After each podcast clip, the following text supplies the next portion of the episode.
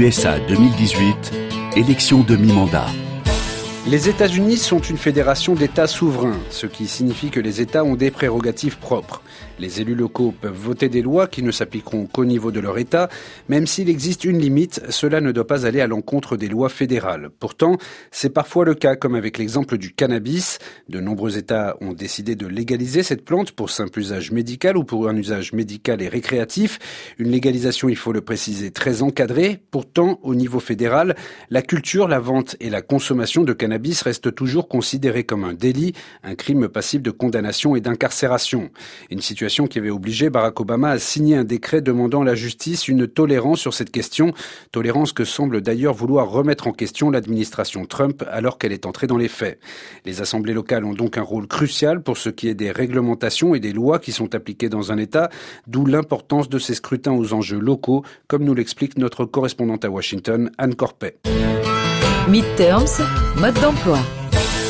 Chacun des 50 États américains dispose de son propre Parlement composé de deux chambres, sauf dans le Nebraska où le système est unicaméral. Le 6 novembre, 87 des 99 parlements locaux seront renouvelés, soit en tout 6070 sièges à pourvoir. Actuellement, les républicains détiennent un large avantage. 67 de ces assemblées sont sous leur contrôle. L'enjeu de ce scrutin est très important cette année. Les élus seront chargés de redessiner les contours des circonscriptions après le recensement de 2020. Cette nouvelle carte électorale définira le nombre d'élus par État à la Chambre des représentants et ce jusqu'en 2030. Les parlements locaux ont aussi le pouvoir de définir les conditions d'accès au vote des habitants et légifèrent sur des questions cruciales comme l'étendue de l'assurance maladie, l'accès aux armes à feu ou l'application de la peine de mort.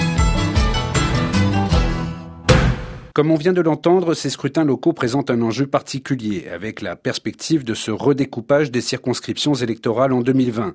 Un enjeu même central, selon Jean-Éric Brana, chercheur à l'IRIS, maître de conférence à Paris 2. Ce qu'il faut comprendre, c'est que les électeurs américains n'ont pas conscience que si les deux grands partis se battent pour le contrôle de la Chambre des représentants et du Sénat au niveau fédéral, ils vont se battre aussi férocement pour le contrôle des assemblées d'État et des gouverneurs parce qu'il y a ce redécoupage et que ce redécoupage qui a lieu tous les dix ans est très important pour les scrutins à venir pendant de longues années. Pourquoi? Parce que ce redécoupage permet aux politiciens américains de constituer des circonscriptions euh, qui leur sont favorables, parce qu'aujourd'hui, avec le big data, ils ont une connaissance assez pointue de ce qui se passe dans chaque foyer. Ils peuvent presque dire ce que vote chaque électeur. Donc, en créant des circonscriptions qui leur sont favorables, on considère que les républicains qui ont eu cette euh, charge la dernière fois dans la plupart des États ont gagné quasiment 30 euh, représentants euh, au Congrès grâce à ce système. Donc vous comprenez qu'ils sont euh, très vigilants cette fois-ci vis-à-vis de ce processus et on va être tout aussi vigilants qu'eux pour voir ce qui va se passer. Ces scrutins locaux ont donc une importance considérable, comme vient de l'expliquer Jean-Éric Brana, car ce sont eux qui détermineront en quelque sorte l'issue des élections qui se tiendront après 2020.